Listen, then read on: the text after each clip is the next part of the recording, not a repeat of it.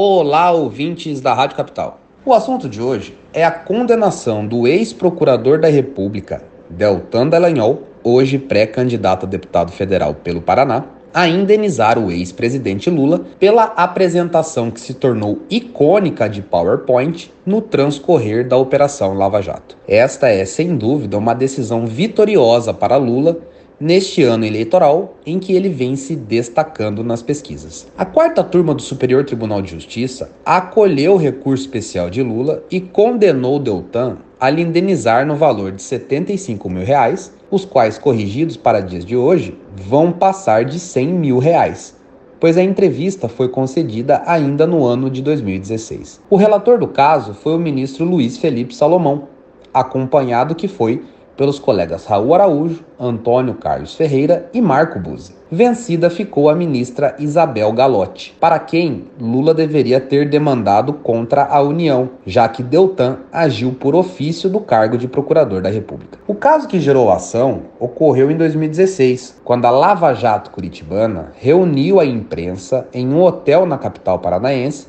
para apresentar a denúncia que seria oferecida contra o petista pelo caso do triplex do Guarujá. Foi esse processo, aliás, que levou à condenação de Lula em 2017 e o tirou da corrida eleitoral no ano seguinte. Essa decisão foi posteriormente derrubada pelo STF, que reconheceu a incompetência da 13ª Vara Federal de Curitiba, chefiada por Sérgio Moro, para julgar a ação. Em 2021, o Ministério Público Federal reconheceu a prescrição do caso em relação a Lula. É imprescindível, disse o ministro Luiz Felipe Salomão, para a eficiente custódia dos direitos fundamentais, que a divulgação do oferecimento da denúncia se faça de forma precisa, coerente e fundamentada. Assim como a peça acusatória deve ser o espelho das investigações, sua divulgação deve ser o espelho de seu estrito teor.